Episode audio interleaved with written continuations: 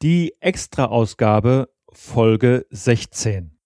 Willkommen zum Podcast Gute Führung braucht Gespür. Der Business- und Führungspodcast für Manager, Unternehmer und Entscheider. Hallo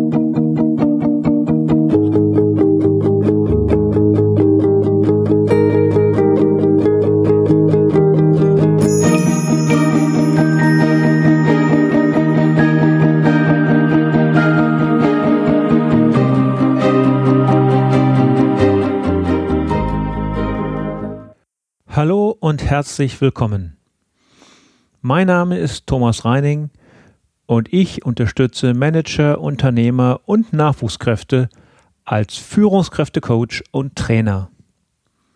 In diesem Podcast teile ich mit Ihnen mein Wissen und meine Erfahrungen als Führungskraft im nationalen und internationalen Umfeld und freue mich, dass Sie heute hier mit dabei sind. Herzlich willkommen zu diesem Podcast-Special, in dem ich den Inhalt der letzten Sendung Mobbing noch einmal aufgreifen möchte. Dafür habe ich ein Interview mit dem Rechtsanwalt Frank Pollon geführt. In diesem Interview geht es nicht darum, den Zeigefinger zu heben und Unternehmern oder Führungskräften zu erklären, dass sie sich nicht genug kümmern. Es geht auch nicht darum, Betroffene aufzuhetzen und zum nächsten Anwalt zu treiben. Es gilt jedoch, alle Beteiligten über die möglichen Konsequenzen des Mobbings ins Bild zu setzen. Mobbing hinterlässt nicht nur Spuren an Leib und Seele der Opfer, es führt nicht selten in einen Burnout oder sogar in Depressionen. Darüber hinaus liegen für uns als Gesellschaft die Konsequenzen und Kosten auf der Hand, ebenso für unsere Sozialsysteme und für die Unternehmen. Dass Unternehmen und Führungskräfte oftmals nicht schnell genug agieren oder reagieren, hat seine Gründe. In vielen Fällen merken die Verantwortlichen es gar nicht. Sie sind ja selbst in komplexen Arbeitsprozessen unterwegs und Zeit ist heute ein überaus teures und seltenes Gut. Die beste, einfachste und preiswerteste Möglichkeit der Prävention bleibt das Schaffen einer vertrauensvollen Unternehmenskultur, in der permanent und konsequent am Teamwork gearbeitet wird.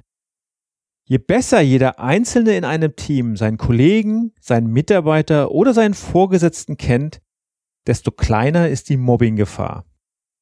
Menschen, die man gut kennt, deren Einzigartigkeit man erkannt hat, deren persönlichen USP man kennt, die mobbt man nicht. Und in Anspielung an die Folge 13 wage ich auch folgende Aussage. Wo Mobbing herrscht, gibt es auch eine hohe Fluktuation. Aber zurück zur vertrauensvollen Unternehmenskultur. Für mich ist dies Führen mit Klarheit, Offenheit und Konsequenz, aber auch mit Liebe und Vertrauen. Liebe zur Sache und Liebe zu den Menschen. Diese Stichworte bilden die Grundlagen für unternehmerischen Erfolg und wir werden sie in zukünftigen Sendungen an dieser Stelle noch eingehend behandeln. Aber gehen wir nun rein in das Gespräch mit Frank Poulon.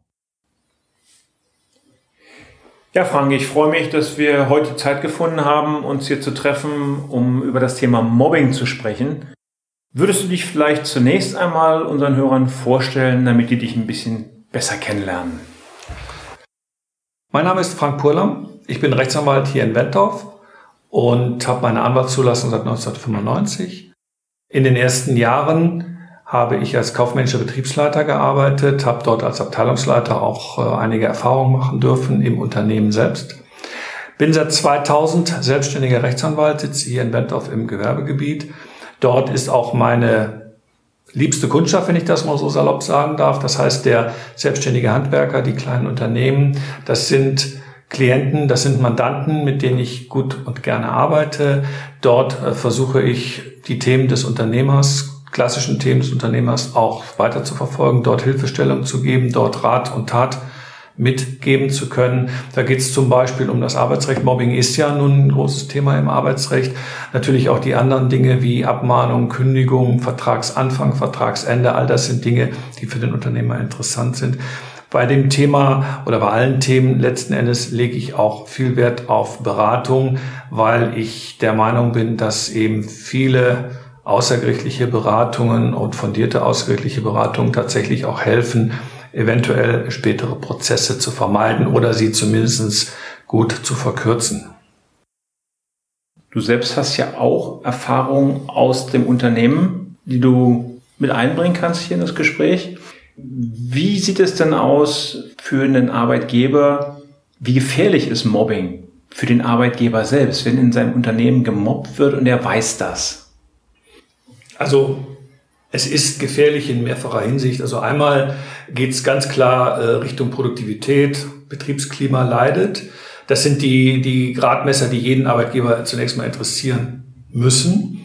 Äh, abgesehen von der menschlichen Komponente, da sage ich gleich noch was dazu, ganz klar. Aber äh, jeder Arbeitgeber ähm, wäre wirklich gut beraten, Mobbing-Situationen zu verhindern, beziehungsweise sobald er es merkt, dort gegenzusteuern, weil das gesamte Konfliktpotenzial in seiner Firma natürlich äh, zu Lasten seines Betriebsergebnisses äh, gehen. Und wenn das ein Unternehmer nicht interessiert, dann ist er, glaube ich, falsch am Platze. Das ist die wirtschaftliche Komponente. Ähm, andererseits ist es natürlich rechtlich so, dass der Arbeitgeber eine Fürsorgepflicht allen Arbeitnehmern gegenüber hat. Und sollte er tatsächlich eine Mobbing-Situation bemerken, wo in der Regel ja ein oder mehrere Opfer existieren in seinem Betrieb, Mobbing-Opfer, äh, dann ist er verpflichtet, dort einzuschreiten und äh, seiner Fürsorgepflicht nachzukommen. Und ähm, aus diesem Grunde alleine muss es auch jeden Arbeitgeber interessieren, was in seiner Firma zum Thema Mobbing passiert. Es gibt ja heute auch dieses AGG, Allgemeines Gleichstellungsgesetz, das ja vor einigen Jahren verabschiedet worden. Wenn man das liest, das, für mich ist das manchmal schon schwierig, ja. Äh, da geht es um Rasse und ethnische Herkunft, da geht es um Geschlecht, Religion, Weltanschauung, Behinderung, Alter und auch sexuelle Identität. Greift das alles schon beim Mobbing? Es kann natürlich sein, bei, bei äh, klaren Fällen äh, kann es natürlich sein, dass jemand schlicht und ergreifend gemobbt wird, weil er einer anderen Rasse angehört. Das sind allerdings meiner Ansicht nach die seltenen Fälle, weil die liegen so klar auf der Hand, dass sich leider Gottes die Betroffenen natürlich auch scheuen, solche Situationen wirklich sehr offen zu leben auch. Die klassischen Mobbing-Situationen sind natürlich meiner Ansicht nach wesentlich subtiler, die sich nicht so ohne weiteres in das äh, allgemeine Gleichbehandlungsgesetz äh, integrieren lassen, beziehungsweise die man nicht mit den Griffigkeiten des Gleichbehandlungsgesetzes irgendwie in den Griff bekommt. Das ähm, ist dann etwas schwieriger. Es geht meiner Ansicht nach um die subtileren Situationen, dass tatsächlich ähm, Dinge passieren, die unterhalb der der Skala des Gesetzes liegen und die man nicht so auf den ersten Blick damit erfassen kann. Wenn jetzt ein Arbeitgeber, sprechen wir erst über den Arbeitgeber, wenn der erfährt von einem Mitarbeiter, ich werde gemobbt, was sollte der tun? Denn der begibt sich ja dann, wenn er nichts tut, auch ganz schnell auf ganz dünnes Eis. Mhm.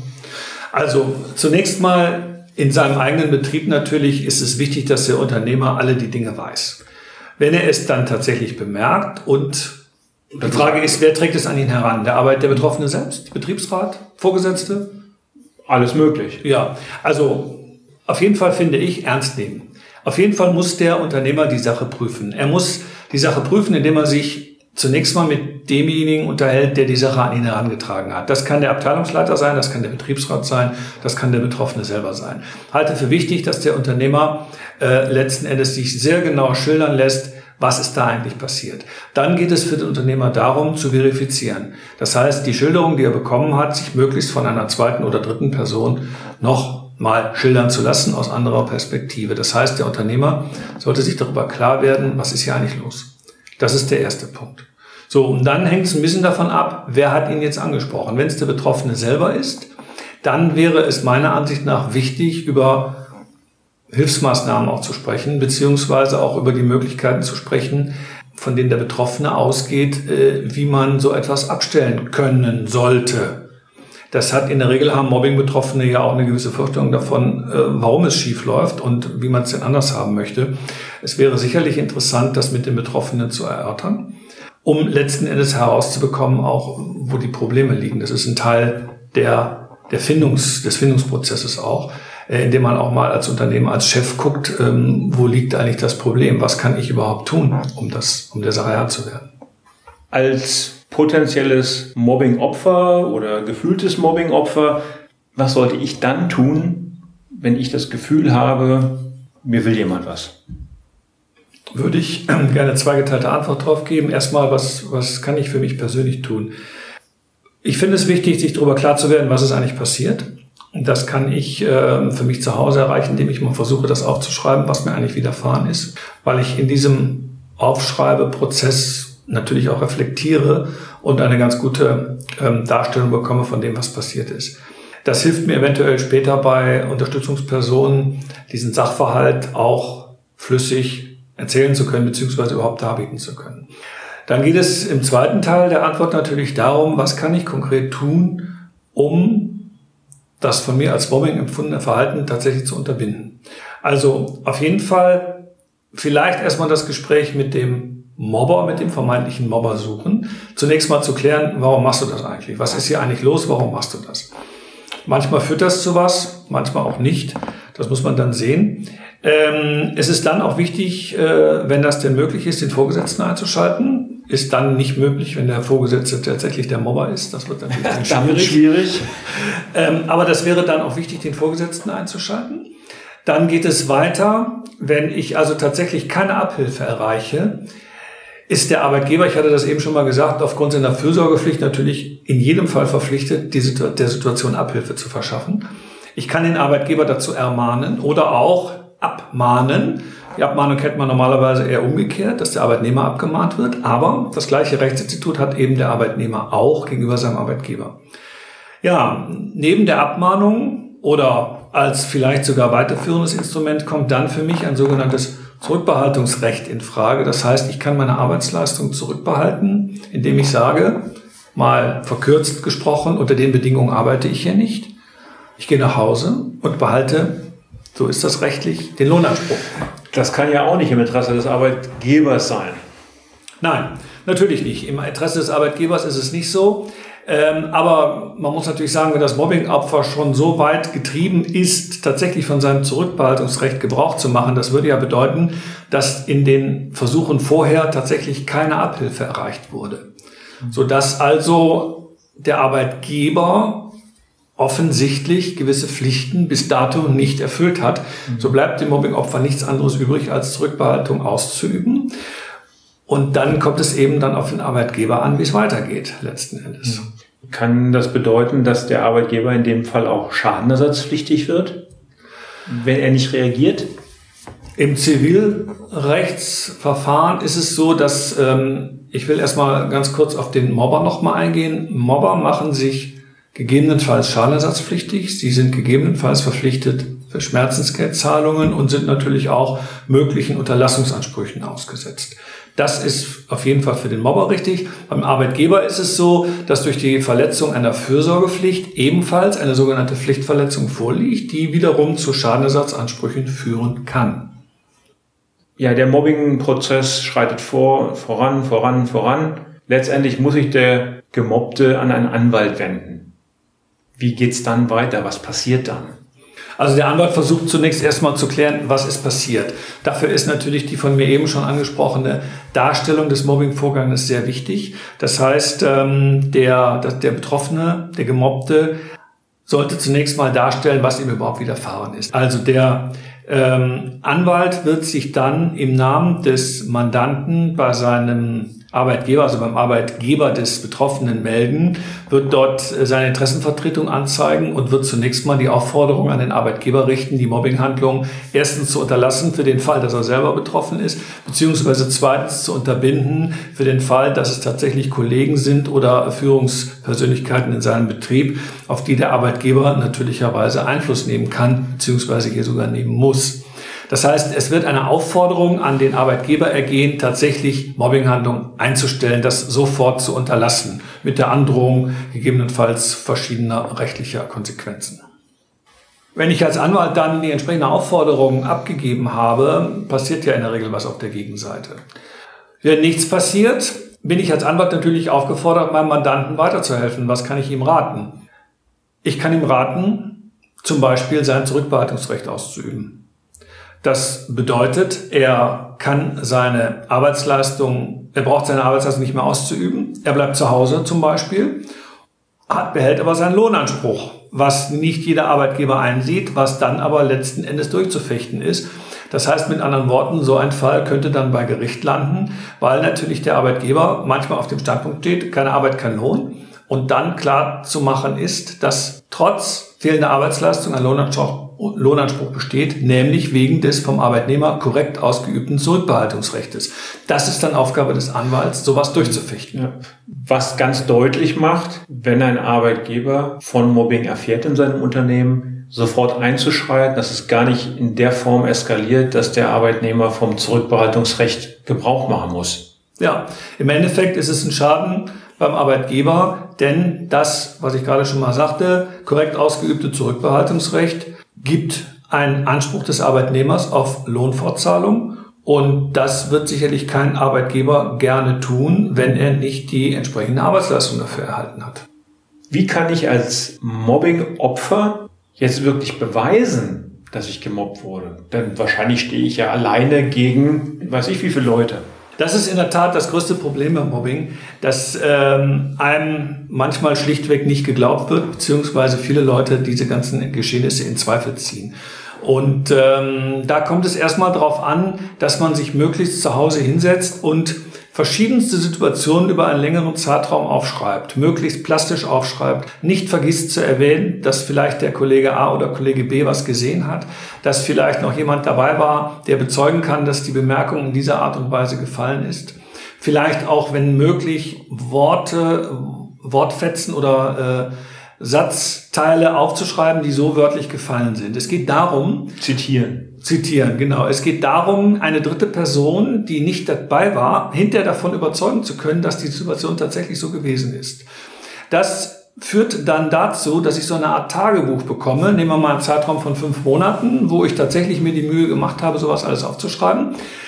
Dann habe ich ja sehr viel in der Hand, um hinterher erzählen zu können, wie es tatsächlich gewesen ist. Und in der Rechtsprechung hat sich seit einigen Jahren die Ansicht durchgesetzt, dass alleine die Fülle und die Details dieser Darstellung, der Umfang der Darstellung, die Gerichte überzeugen können, dass tatsächlich die von mir skizzierte Mobbing-Situation auch so stattgefunden hat. Das führt dann so weit, dass ein solches Tagebuch dann als Beweismittel auch in einem eventuellen Gerichtsprozess Anerkennung findet.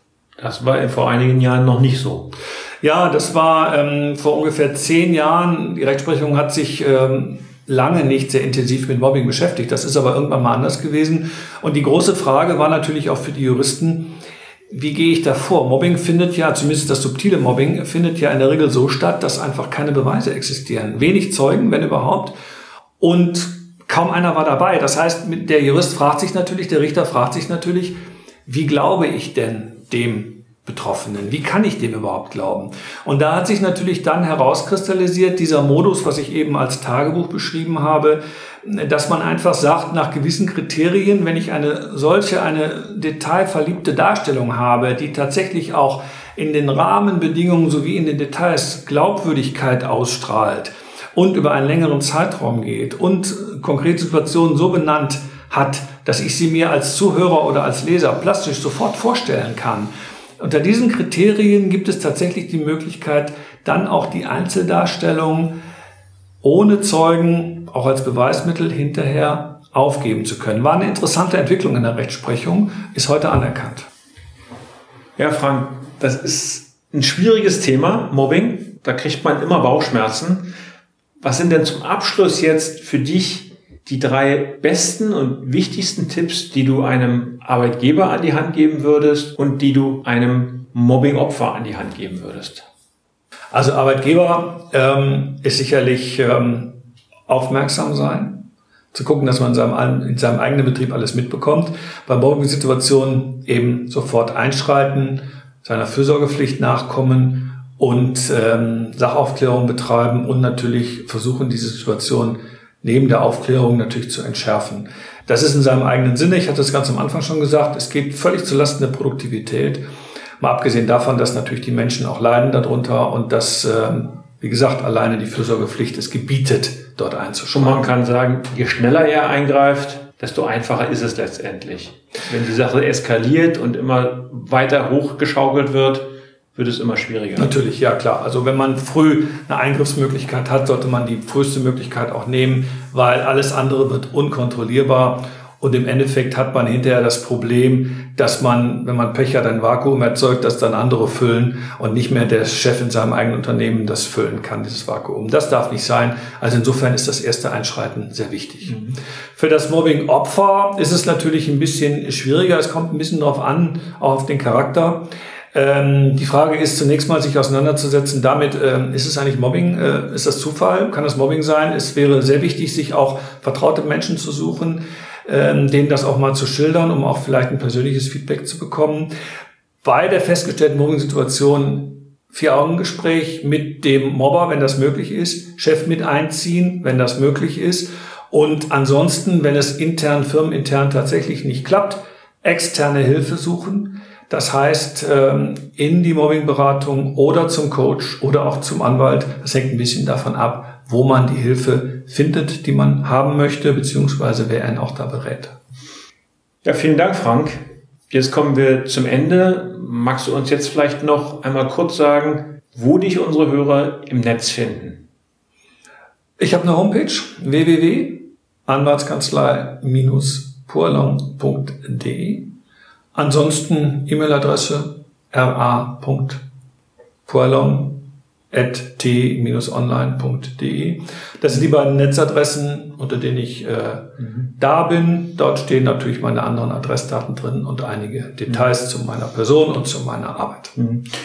Für die Hörer ähm, noch als kurze Info, dein Name buchstabiert sich ja ein bisschen kompliziert. Das ist P-O-I-L-L-O-N. Genau, richtig. Ja, Ansonsten werde ich die Informationen auch in die Shownotes zur Sendung äh, stellen und die Hörer können sich da die Informationen direkt aus dem Blog holen. Vielen Dank, Frank. Gerne, Thomas. Das war mein Gespräch mit Frank Poulon.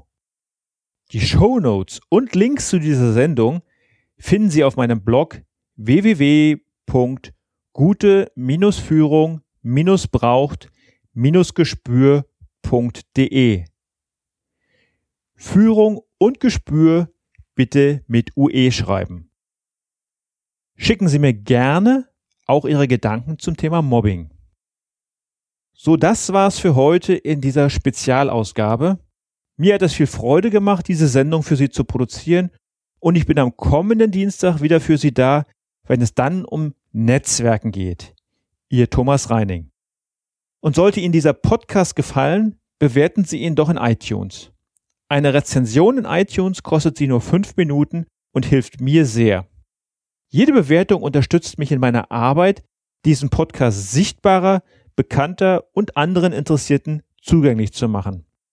Außerdem helfen mir Ihre Kommentare und Ihre Anregungen, diesen weiter zu verbessern. Sollten Sie sich die Mühe machen, für meinen Podcast eine Sternebewertung und Rezension bei iTunes abzugeben, so habe ich eine besondere Überraschung für Sie schicken Sie mir anschließend eine E-Mail unter dem Stichwort Sternebewertung, in der Sie mir den Namen nennen, unter dem Sie diese Bewertung abgegeben haben. Sie bekommen dann von mir ein kleines Dankeschön zum Thema Führung. Übrigens auf meiner Webseite finden Sie auch eine Anleitung, wie man bei iTunes eine Bewertung abgibt. Und zum Schluss noch das Zitat der Woche. Heute von Maxim Gorki.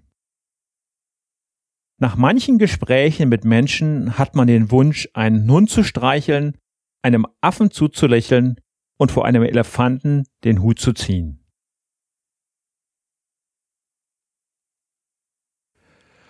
Haben Sie noch Fragen? Dann schicken Sie mir gerne eine Mail an mail@thomas-reining.de. Thomas bitte mit H und Reining bitte ohne H schreiben. Das war die heutige Ausgabe von Gute Führung braucht Gespür. Vielen Dank fürs Zuhören. Ich bin Thomas Reining und ich freue mich auf die nächsten Folgen mit Ihnen im Business- und Führungspodcast für Manager, Unternehmer und Entscheider.